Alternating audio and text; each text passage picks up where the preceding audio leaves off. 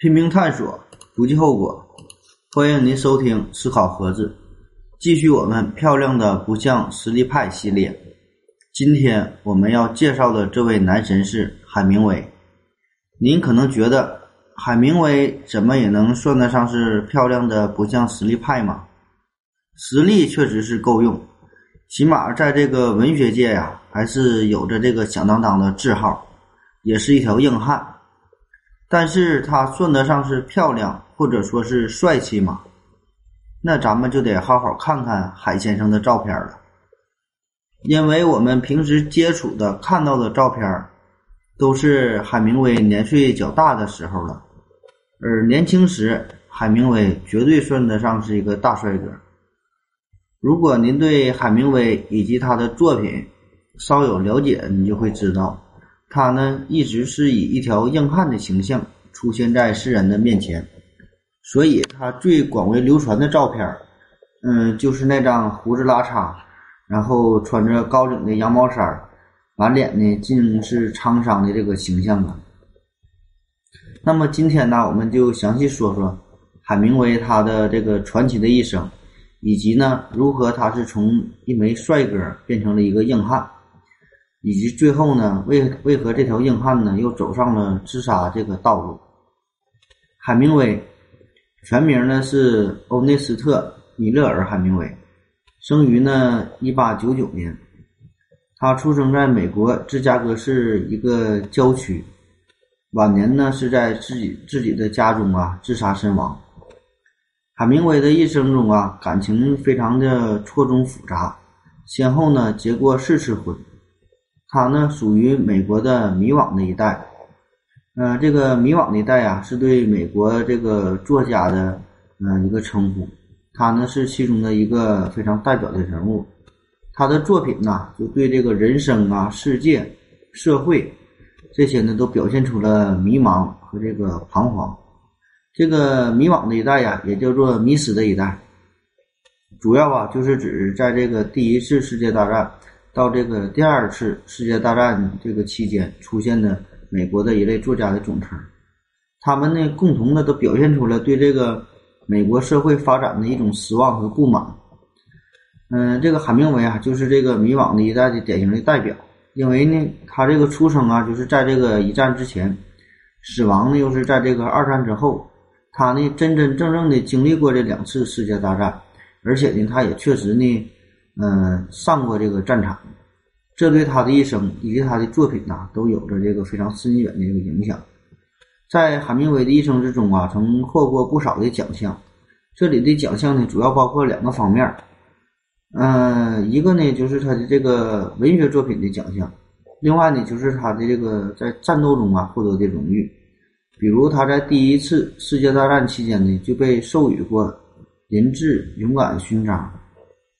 嗯，文学方面啊，在一九五三年，他以这个《老人与海》这部作品呢，获得了普利策奖。嗯，第二年呢，就是一九五四年，这个《老人与海》呀，又为海明威夺得了诺贝尔的文学奖。嗯，在二零零一年，海明威的作品《太阳照样升起》和这个《永别了，武器》这两部作品呢，被美国现代图书馆列入了二十世纪的一百部最佳英文小说。您看呐，这一个人呐，能有两部作品入选其中，足以看出这个海明威的实力了。他这传奇的一生，你看他又是作家，他还是一个战士，他呢也曾经过迷茫过，但他呢又不能被打败，经历过两次坠机，但是呢都大难不死。可是呢，最后呢，他又又用这个双管猎枪啊，结束了自己的生命。看来呀，世界上呢，真是没有别人能把他给杀了。除了他自己，那么他这曲折的一生到底是怎么样的呢？又给我们带来什么启示呢？海明威的童年时光啊，在一个叫呃瓦伦湖的这个农村呐度过。嗯，别看这个屯子不咋大呀，这里有山有水有树林他和小猫小狗呢一起玩耍。小时候啊，他就喜欢读一些这个嗯图画书啊和一些漫画书之类的书籍。也喜欢的听各种各样的这个故事。海明威的这个母亲呢，就希望自己这个孩子呢能在音乐上有所发展，有所造诣。但是呢，海明威呢却继承了他父亲的这个兴趣，成天呢就喜欢打猎、钓鱼，在森林中和这个湖泊中就奔跑、露营、玩耍，嗯，养兔子、养猫、养狗，种花种草，总之呢就是特别喜欢亲近大自然，嗯，而且呢特别喜欢类似于啊现在咱们这种生存考验的这种体验生活。嗯，他就是这样在这个瓦龙湖啊度过了这个无拘无束的童年。而后呢，是在一九一三年到这个一九一七年期间，海明威呢接受了高中教育。在这其中啊，他这个学习和体育成绩啊都非常的优越，特别呢在这个英语方面的这个成绩啊特别突出，非常有英语方面这个天赋。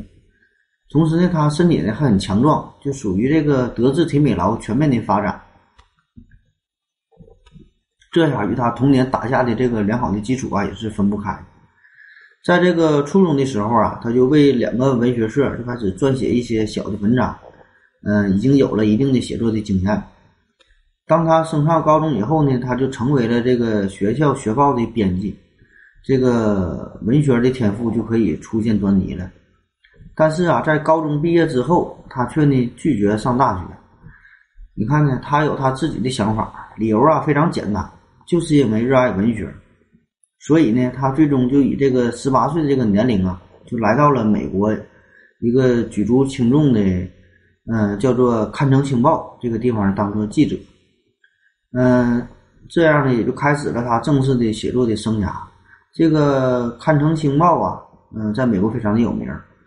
嗯，海明威啊，在这工作的期间呢，嗯，积累了一些的经验，受到了非常良好的教育。嗯，在这的工作呢，也是一个启蒙啊，对他的一生的嗯经历啊和他文学创作都有着非常重要的一个影响。而后是在一九一八年，这呢正是第一次世界大战期间，嗯，一战其实也是快要结束了。到一九一八年的时候，这个海明威啊不顾父亲的反对，他就辞掉了这个记者的职位，尝试呢加入到美国的这个军事战争。想以这种啊，以第一人称的视角来亲自观察，并且加入到第一次世界大战，看看这场战争啊到底是咋回事儿，并且呢，希望能以文字的方式啊，能够记录这场战争。所以你看，这个文学啊和这个战斗始终啊都是海明威一生的一个主线。海明威如愿以偿，就真正的进入到了第一次世界大战的这个现场。但是呢，由于他这个视力的缺陷呢，视力不太好。嗯，导致呢他的体检呢不及嗯不合格，所以呢他就被调到了这个红十字红十字会，嗯救伤队进行工作，担任的是这个救护车司机的这个职务。其实呢这本来呢是一个相对比较安全的职位嘛，毕竟就是对战的双方啊都是有规定嘛，就是不允许那个攻击对方的医疗部队嘛。而且啊他也可以就是在这个非常安全的旅馆里边安顿下来。但是呢，这完全也不符合海明威的意愿呢。这也不是他性格啊，天天就搁一个这么安全地方就待着，也没啥意思。他呢就尽量接近这个战场的前线，哪块危险呢他就去哪。所以呢，海明威啊，在这个意大利的前线呢，就亲眼目睹了战争带来的种种的这个真正的残酷。当时呢，在意大利的米兰附近有一座这个弹药库就爆炸了。然后呢，在这旁边啊，就有一个临时的停尸场，一堆一堆的没有名姓的尸体啊，就堆在这里。这呢，对这个海明威就产生了非常大的一个影响。海明威呢，极为震惊，但是呢，他没有这个丝毫退缩的意思。就在这个一九一八年的七月，这个海明威啊，在输送补给的时候呢，受伤了。尽管这样呢，他还把这个意大利的一个伤兵啊，拖到了安全的地带。呃，也正因为如此吧，他还获得了这个意大利政府授予他这个银质的勇敢勋章。这种事儿啊，咱说来是简单，但是你要真正处于那种战场的那个情况啊，炮弹声一响，大多数人只能是捂着耳朵就猫起来了。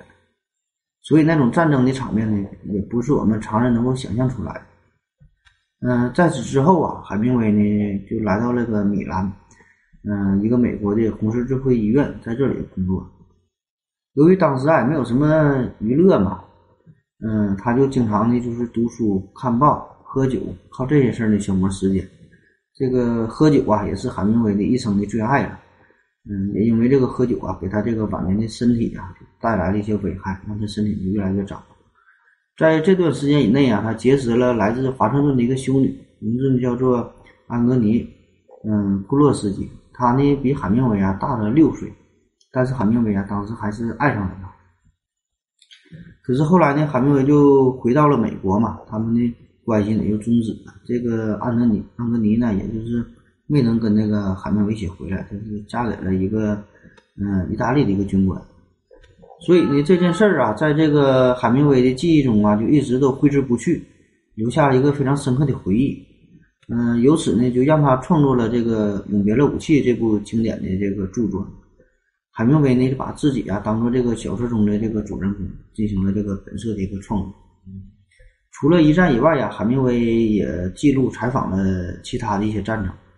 嗯，比如在这个一九二一年，这个海明威啊给这个《星报》进行了关于西土战争的一个采访。这个西土战争，这个“西”呀是希望的“西”。嗯，西土战争啊，指的就是这个希腊和土耳其之间进行的嗯两次战争。这个稀土不是那个稀土元素啊，现在这个国际上工业原料这个商业的斗争。嗯，而后是在一九二八年，海明威呢就离开了巴黎，居住在美国的佛罗里达和那个古巴。过着非常宁静的这种田园生活，嗯，他还是呢去这个打猎呀、捕鱼啊、看斗牛啊等等这些，又过上了他童年的那种的无忧无虑的生活。嗯，而后呢是在一九三一年，海明威呢就是嗯迁往了这个基韦斯特，这呢是美国最南端本土最南端这个城市啊，在佛罗里达群岛的嗯西南端一个小珊瑚岛上。现在呀，他们住的这个房子已经成为了一个博物馆了。嗯，当时海明威在这期间呢，就是为了这个《午后之死》和这个《胜者一无所获》这两部作品啊，积累了许多的素材。然后，一九三二年这个《午后之死》啊就出版了。他这个作品呢，尊奉美国建筑师嗯罗德维奇这个名言，叫做“越少就是越多”这个理念嘛。这个作品呢，非常的精炼。嗯，他还提出了这叫冰山原则，这什么意思呢？就是说的只表现事物的八分之一，这样呢反倒使作品呢更加的充实含蓄，然后呢耐人寻味。他就用这个冰山呢作为这个比喻嘛，认为这个作者呀，你就是描述这个冰山露出水面的那一部分呢就足够了，水下的部分呢应该通过这个嗯读者嘛自己去想象，然后呢进行补充。用这个海明威自己的话来说啊，就是冰山的运动啊，之所以呢能够雄伟壮观，就是因为呢它只露出了这个八分之一在这个水面之上。其实这种说法啊，就是在我国咱们也有这种这个说法，就叫留白嘛，这个道理都是一样的。无论是书法啊，还是绘画啊，都不要写的或者是画的太满。就是呢，故意的，你得留下点一些空白的地方，留下点想象的空间，这样呢，才使整个这个绘画作品或者书法作品啊，这种章法显得更加的协调精美，留下给这个读者欣赏的一个更多的想象空间。所以你这人看起来呢，还是更加的丰满。嗯，而后是在这个一九三七年到这一九三八年，海明威啊，又以这个战地记者的身份呢，奔波于这个西班牙内战的前线。嗯，在这个第二次世界大战期间呢，他作为这个记者呀，就是随军行动，参加了这个解放巴黎的这个战斗。在一九四零年，海明威呢与这个嗯费弗这个妻子就结束了婚姻。我有点忘了他这个是第几个妻子了，他一共有四个妻子，这有可能好像是第二个。然后在这段期间，他的身体问题啊就接踵而至，就是身体越来越糟。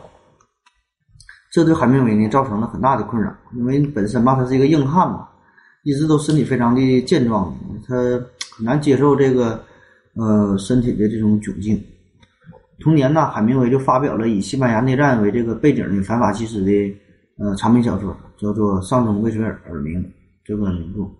在一九四一年，嗯，太平洋战争爆发了。这个太平洋战争啊，就是二战的一部分就是小日本偷袭珍珠港，然后。呃，中途岛战役等等这些，海明威呢立即把这个自己这个游艇啊，就改装成这个嗯巡逻艇，然后呢监察这个德国潜艇的这个行动，希望呢为消灭敌人呐能提供一些情报。嗯，这里边啊关于这个海明威的身世啊，还有一些小的插曲啊。这个在上世纪九十年代的中期，嗯，前克格勃人员叫亚历山大，嗯，瓦西里耶夫，他呢是获准啊进入了这个苏联情报机关这个档案馆呢，进行了一些调查和这个材料的搜索。然后呢，他惊讶的发现呢，这个海明威竟然是在一九四一年曾被招募为这个克格勃的一个间谍，还有代号叫做这个阿尔哥。但可惜的是啊，这个海明威呢，并没有获得特别有价值的情报。然后，这个耶鲁大学出版的一本书啊，叫做《间谍：美国克格勃的兴起与衰落》。这本书呢提到了说，这个海明威是斯大林时期，呃，克格勃安排在这个美国的一名间谍。根据这本书的记录啊，说这个海明威在一九四一年就被招募了，并且呢十分愿意帮助克格勃。但是啊，证明这个海明威呢，并没有对这个克格勃呢提供一些有用啊、有实质的情报。这里边啊，咱也不知道是这个海明威啊，只是想把这个加入克格勃呀当做一个玩笑，就是故意逗老毛子玩玩呢，还是说呢他真的就不擅长做间谍？这呢，可能也永远就是个谜团吧。在一九四四年，海明威随同这个美军呐去嗯欧洲做采访，然后呢，在一次这个飞机失事中啊，就是身受重伤，但是呢痊痊愈之后，他仍然是深入敌后做这个采访。第二次世界大战大战结束后呢，他就获得了一个这个同志奖章。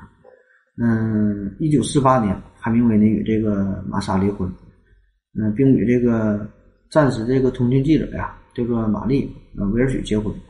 不久后呢，又重返古巴，然后呢，长居长期居住在这个古巴和美国，直到是一九六一年七月二号，然后海明威，呃，用双管猎枪结束了自己的生命，享年呢仅有六十二岁。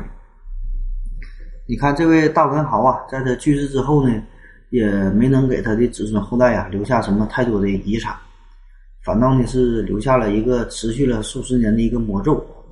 这个魔咒啊，可以说整整的持续了四代人。嗯，人称海明威魔咒。其实这个海明威的自杀呀，仅仅是海明威家族中发生的这个一系列悲剧中的其中的一个片段。因为呢，他的父亲呢也是自杀而死的，可能就是他父亲没有他有名呗。所以咱们一说到这个自杀，就首先想到海明威。但是在这个海明威死后啊，又有多名他这个家族成员呐，相继都是。嗯，葬在了这个爱达荷州，嗯，叫基特楚姆市的这个公墓。但是令人不可思议的就是，他这些家族的成员呢，几乎都是无一善终，不是死于这个酗酒啊、怪病啊，就是死于这个精神的抑郁，几乎呢都是自杀而亡。在这个海明威去世的五年之后，他的妹妹，嗯，叫做厄修拉·海明威，由于这个身患癌症嘛和这个抑郁症，就是服药自杀。嗯，此后是十四十六年以后，这个海明威唯一的一个兄弟，嗯，叫莱斯特，然后在得知自己患了这个糖尿病嘛，呃，就是需要做这个截肢的手术，嗯，又是饮弹自尽了。嗯，在他家族中啊，还有许多人几乎都是死于癌症啊、吸毒啊，嗯，患有躁狂症啊或者抑郁症等等吧。总之，他们家族人几乎。都是非常离奇的死亡，没有一个呢是善终。其实这个所谓的魔咒啊，我觉得无非呀就是这个基因与这个环境的影响罢了。嗯，我想这个海明威的家族中啊，可能存在着某个一个特定遗传的一个这个基因，这个基因呢可以控制，嗯，这种性格嘛，就是让人变得抑郁或者是躁狂，反正就是不能保持一种比较中庸啊平和的一种状态。这样呢，就导致了精神的问题，而这个精神的问题呢，进而又导致了这个身体的问题。你比如这个酗酒或者失眠等等，这样呢都会对身体呢造成一定的影响。而另一方面呢，就是这个环境的影响。嗯，这个环境啊，不是说周围的环境，周围的环境呢，这是一个相对横，就是叫横向的一个环境，就是你的邻居啊，或者是你周围的小伙伴啊，比如说他们都是疯了，性格不好，所以呢会影响你的性格。这个呢就是横向的影响。而这个海明威家族啊，这个环境是一个纵向的环境，就是他的祖辈们都不正常，所以呢一辈儿传一辈儿。就是这个有时啊，这个孩子呢看到这个父母呢就精神不正常，所以呢他甚至都不知道什么是正常的，所以呢他就是不能呢给自己一个良好的定位，因为这个父母是最好的老师嘛，你老师没教好，所以你自己就很难学得好。父母这个言传身教啊。嗯，对孩子没有一个好的影响，那么孩子最终结果是可想而知。但是既然是魔咒嘛，就对就有这个魔咒的破解的方法。嗯，不管是用这个大蒜呐，贴上一些符文啊，或者是找个老道给你做法呀。但是真正有用的方法是什么呢？只有一个，那就是人心。这就是呢，人定胜天。世界上真的有魔咒吗？那只是自己给自己一个心理暗示罢了。嗯，我们看看这个海明威家这个魔咒是怎么破解的呢？这个呢是是是知道这个海明威的一个孙女，嗯，叫做玛丽尔·海明威。他的命运呢其实是特别的这个艰难，特别的这个痛苦。你看他的爷爷这海明威嘛是这个嗯自杀身亡，他的父父亲母亲呢都是酗酒，他的姐姐呢吸毒，最后呢自杀，她的丈夫呢患有脑癌。你看，就是面对这种情况，这个玛丽尔·海明威呢，最终还是选择能够坚强的活下来，而且呢，经过自己的努力啊，成为了好莱坞非常著名的一个女演员。嗯，并在二零零三年，这个玛丽尔登上了《人物》杂志的封面，这呢，就是她人生的一个成功。嗯，也算是破解了这个海明威的魔咒。其实人生啊，哪有什么魔咒啊？无非就是自己给自己的一个暗示罢了，自己就刻意这么想呗。如果以一种科学的态度来对待啊，那那么魔咒呢就不再是魔咒了，人生呢可以活得就更加洒脱。说到活得洒脱这个事儿啊，这个海明威绝对是咱们学习的榜样。你看他小时候就是自由自在嘛，亲近大自然。嗯，上高中呢学习还好，嗯，身体也好。然后呢，高中毕业，说不想上大学就不上大学。然后在这个报社工作。其实也挺好的，也算铁饭碗了。然后呢，说不干就不干了，说想上前线体会体会战争，你家长也管不了。然后呢，这不就参加世界大战了？一直呢就是追求生活，追求自我，活得洒脱，活得自在，不被什么呢所约束。这种生活啊，确实令我们这个现代人啊非常的羡慕。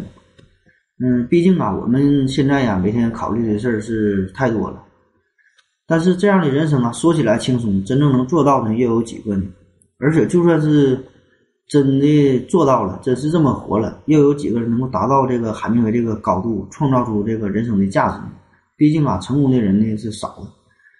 所以呢，无论怎样啊，我们的生活就是你既然有选择了嘛，那就是无所谓对或者是错了。因为人生呢只能经历一次，你没法比较啊。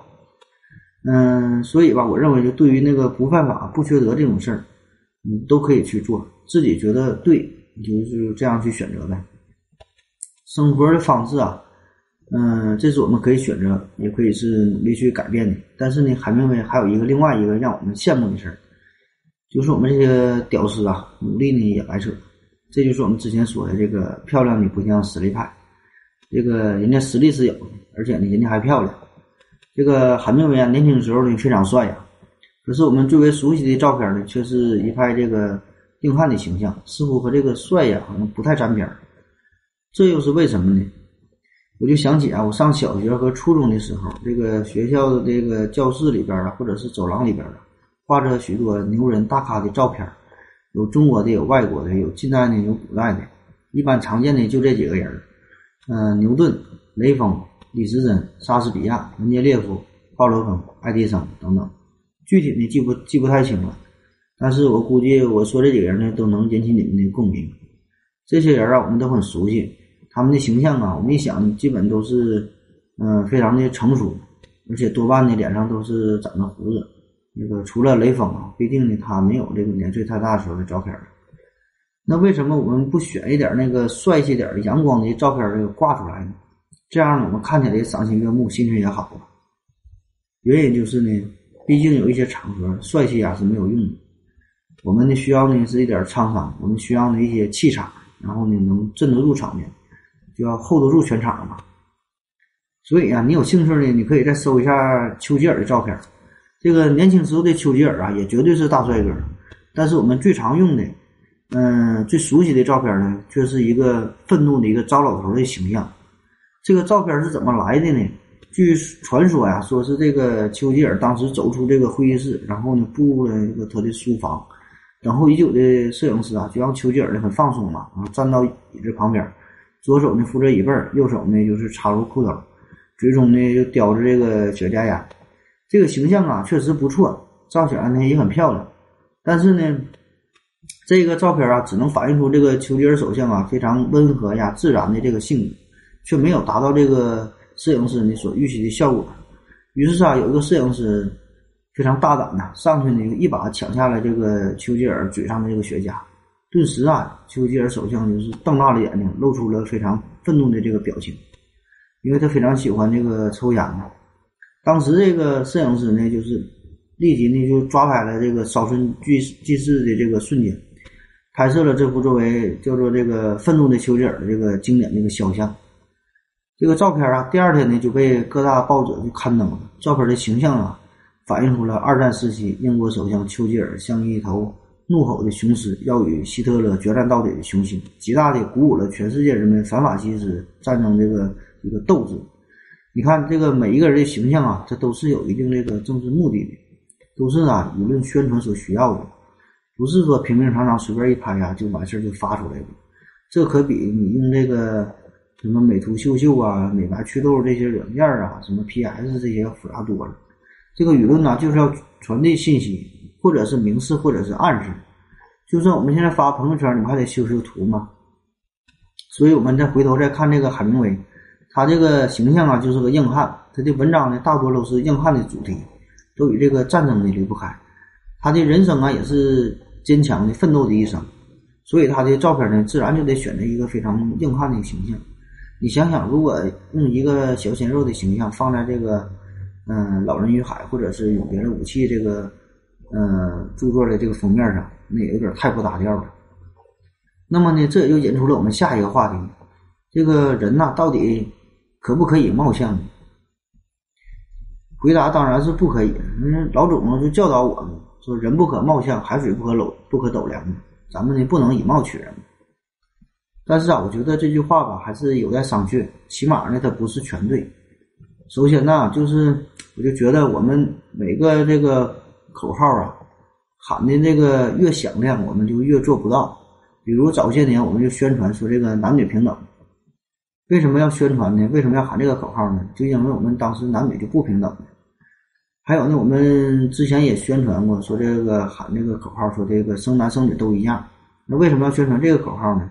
那因为我们觉得生男生女不一样的，但是现在这种宣传就少了，因为我们就是慢慢觉得了这个生男生女可能都一样，就不用再宣传了。而现在宣传啥最多呢？就是叫嗯，喝酒不开车，开车不喝酒。为啥就宣传这个呢？口号喊的响，同样嘛，还是因为我们做不到啊。所以说，我们为什么宣传这个人不可貌相？这或者说这句话为啥流传这么广？同样嘛，还是因为我们做不到。你想想，我们从来没宣传过，告诉你说一天要吃三顿饭，你为啥就不用宣传呢？啥子都吃，我不吃饭就饿呀，很自然的事儿。而这个“五日三省吾身”这句话呢，却成为了至理名言。为什么呢？还是嘛，因为我们做不到嘛。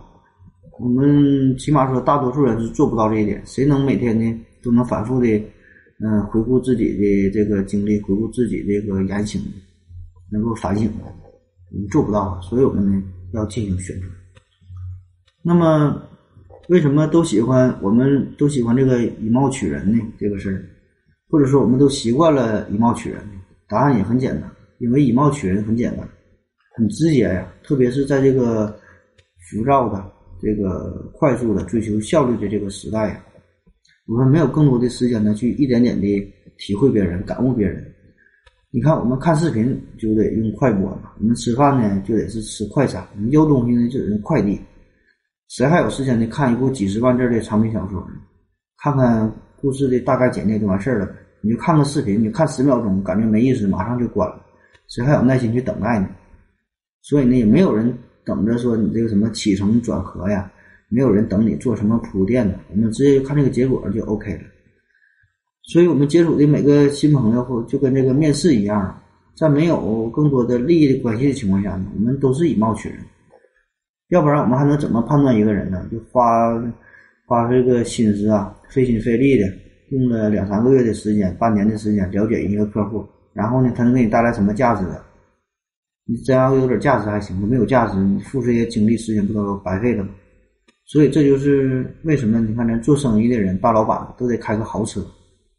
这并不是说啊，他什么非常嘚瑟啊，什么高调，因为啊，他要让让这个别人呐认识到自己是有实力的，他就是想让别人以貌取人。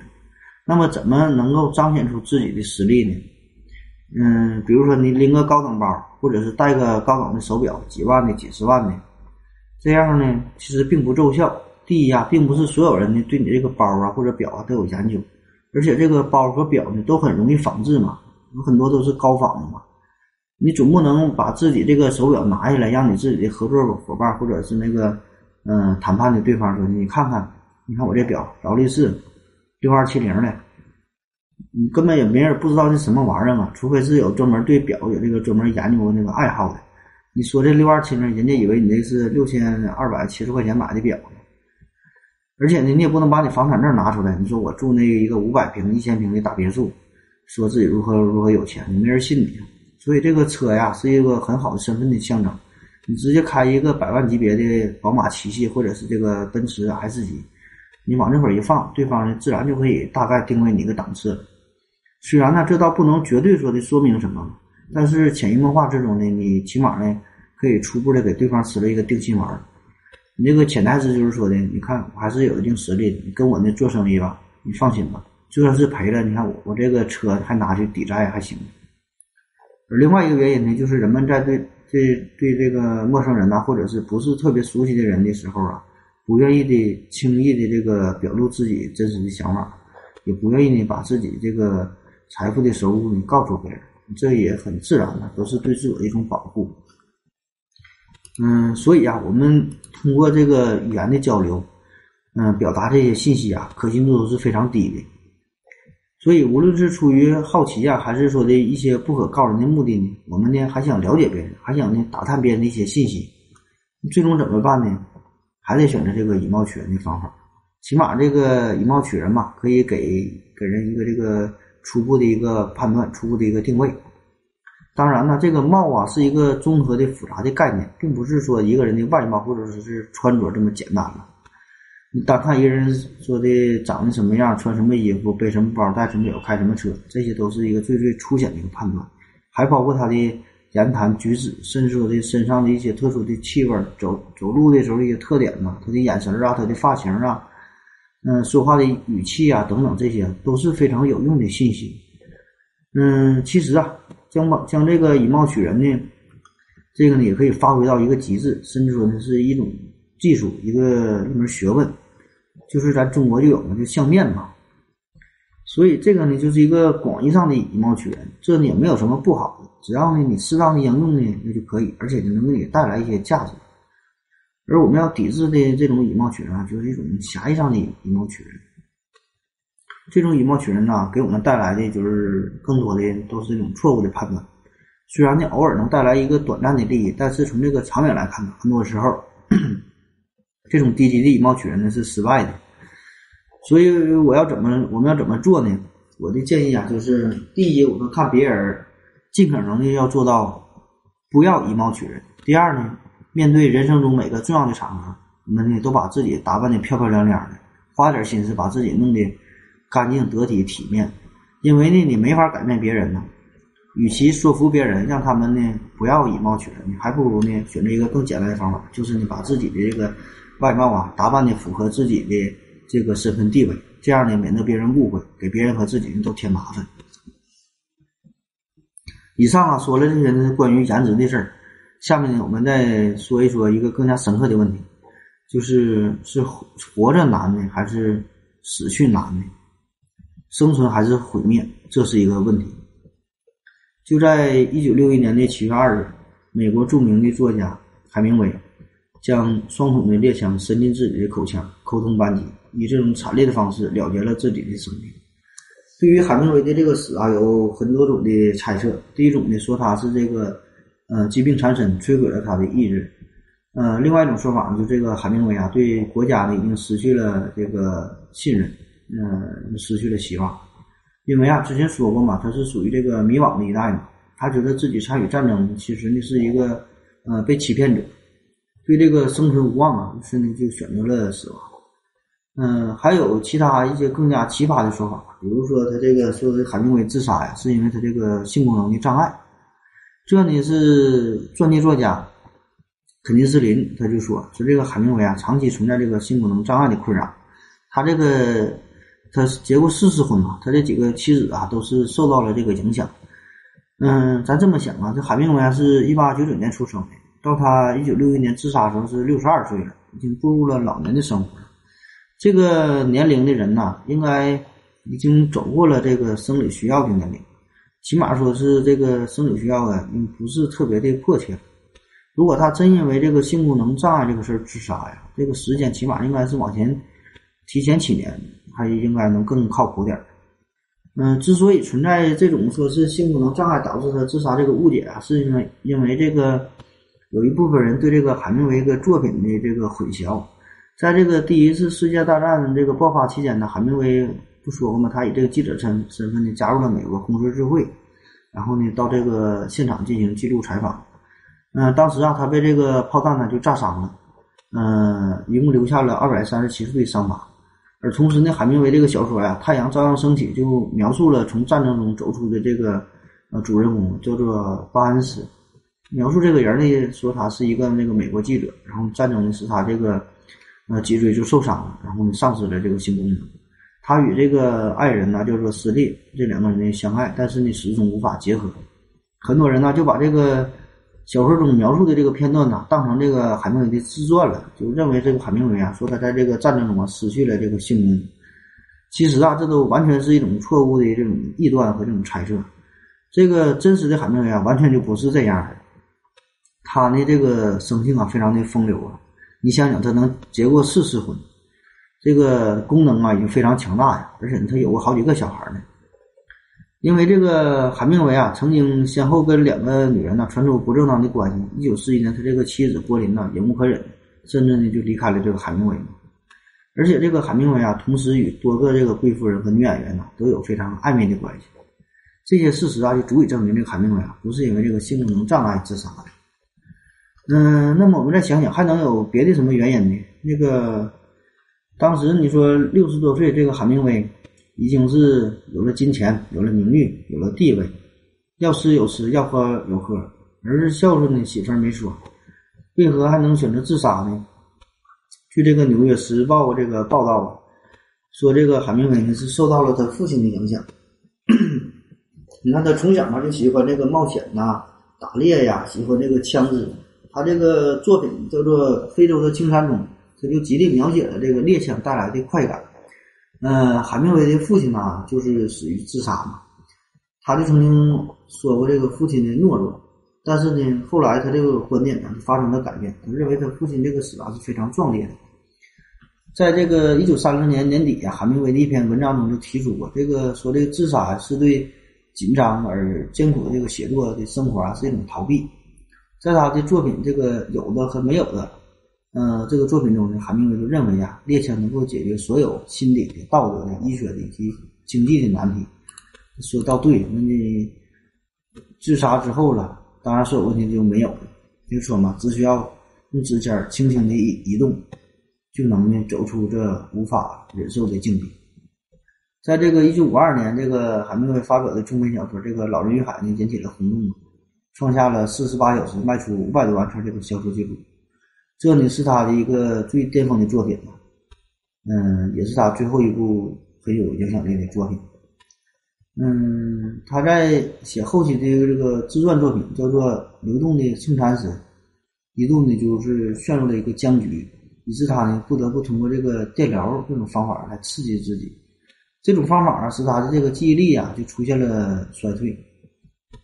在这一点上啊，海明威就体现了这个，嗯，桑提亚哥这个精神，就是说呢，人呐是可以被毁灭的，但是你绝是绝对呢不能被打败。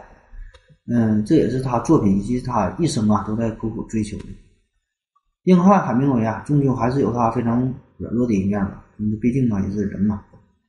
在他看来呀，无法写出好的作品，也就是意味着你自己被打败了。这呢是对于一个作家来说呀，一个不可回避的一个问题。所以呢，在被打败之前呢，他用猎枪毁灭了自己。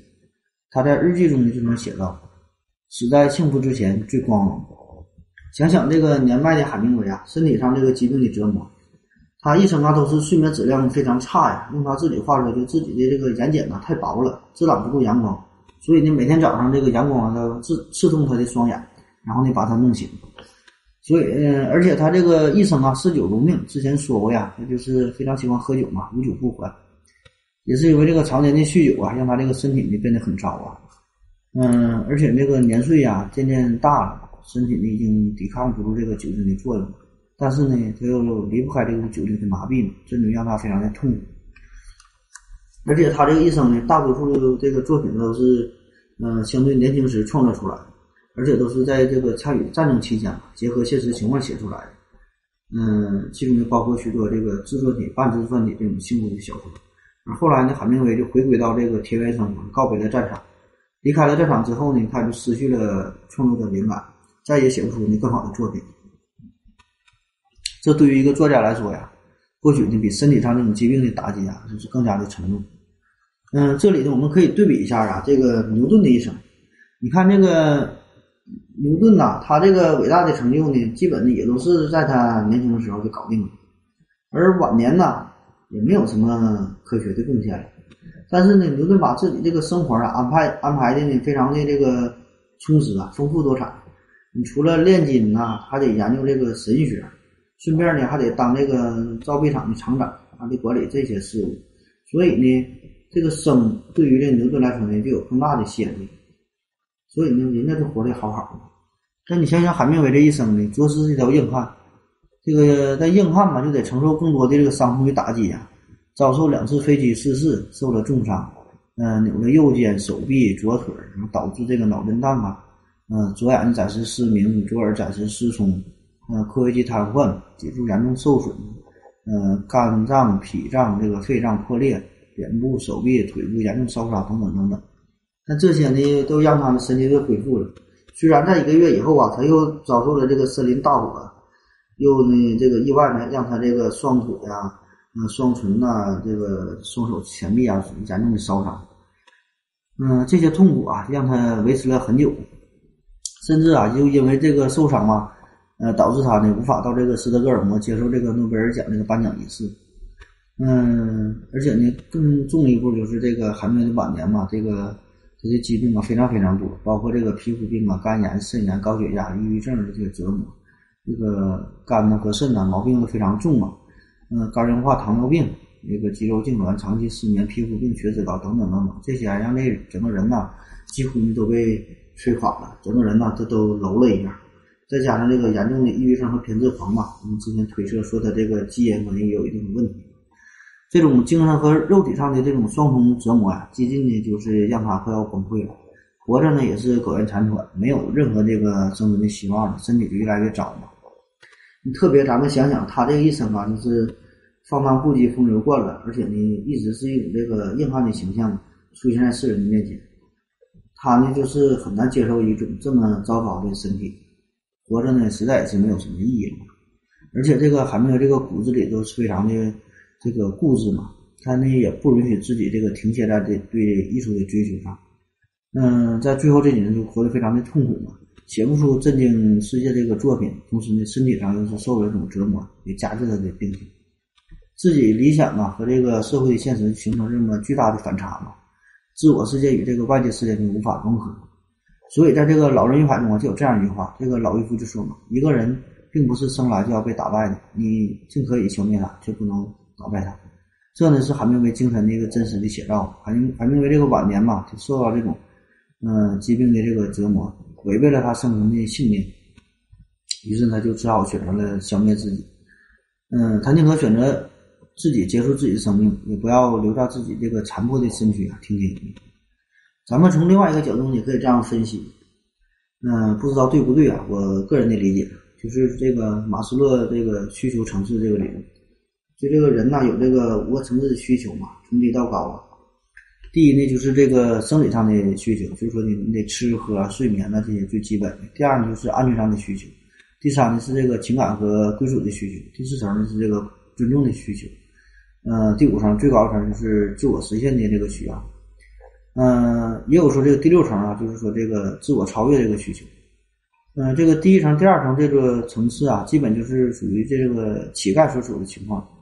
嗯，我们大多数人呢是属于这个第三层和第四层这个需求，就是起码不必为了天天说的考虑被饿死或者冻死这些问题，而是追求和这个家人呐、朋友啊、同事，嗯，和谐的相处。然后呢，更进一步啊，就是说呢，能创造一些。自己的成就，比如你是老师啊，就想教出更多的这个好的学生；如果你是医生呢，就觉得你得那个治好更多的疾病嘛，嗯，救治更多的患者。呃，当然了，这是在一定的这个经济的高度之之上的。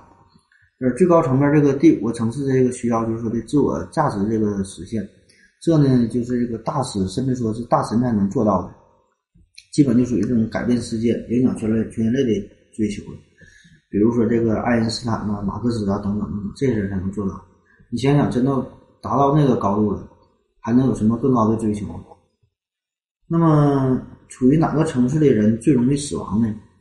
当然，很容易想到就是这个第一层次嘛，因为他每天都要面对着饥饿与这个寒冷的这个危险嘛，生存是第一大事。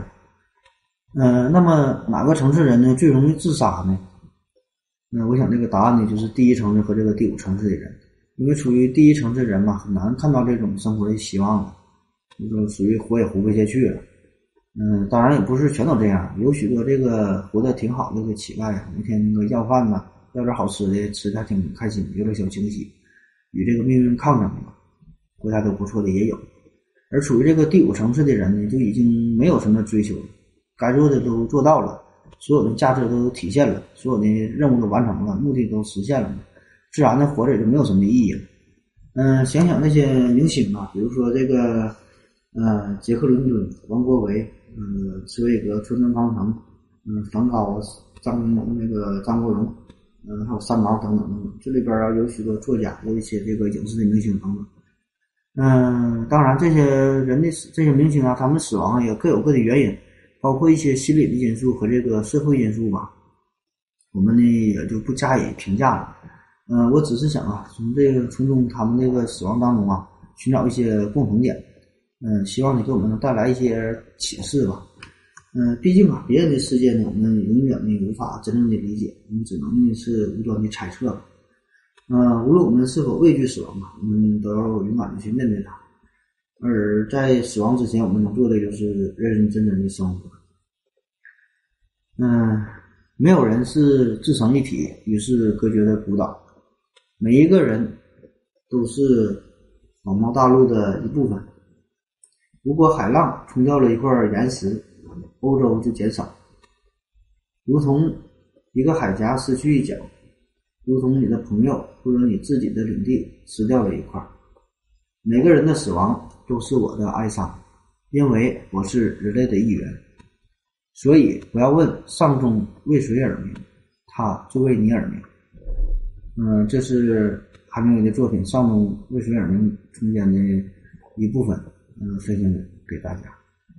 那今天的内容啊，差不多就是这样。感觉说到最后啊，弄得有点小伤感。嗯，听说今天内容啊，我也不知道你的感想如何呀。嗯，总之吧，还是感谢您的收听。如果有什么想法或者什么建议，就给我留言了。嗯，如果你喜欢科学、喜欢探索、喜欢哲学、喜欢讨论等等这些问题啊。就请您继续关注思考盒子，嗯，这就是今天的全部内容。感谢您的收听，谢谢大家，再见。